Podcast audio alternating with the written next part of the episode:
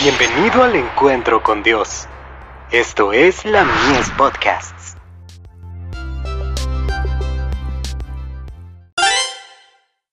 Hijos e hijas de Dios, purificados por su sangre. La sangre de Jesucristo su Hijo, nos limpia de todo pecado. Primera de Juan, capítulo 1, verso 7. Algunos hablan de la época judaica como un período sin Cristo, sin misericordia ni gracia. A los tales se aplican las palabras que Cristo dirigió a los saduceos, erráis ignorando las escrituras, y el poder de Dios. Durante el período de la dispensación judaica, se manifestó maravillosamente el poder divino. Tan gloriosa era la revelación de su presencia, que no podía soportarla el hombre mortal.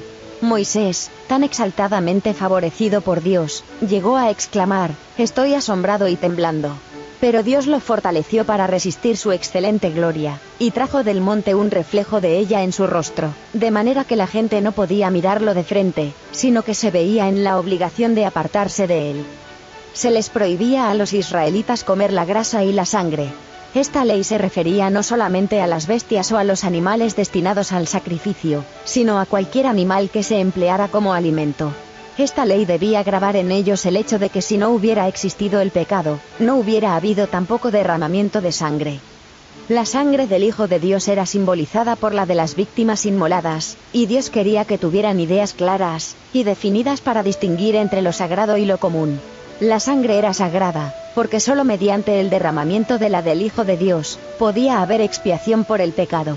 También se empleaba la sangre para purificar el santuario de los pecados del pueblo, para representar de este modo el hecho de que la sangre de Cristo únicamente puede purificar del pecado. The Signs of the Times. 15 de julio de 1880.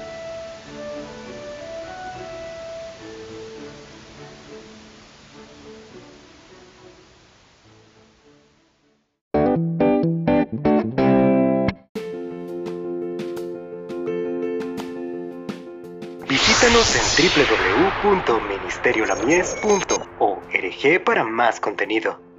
Dios te bendiga.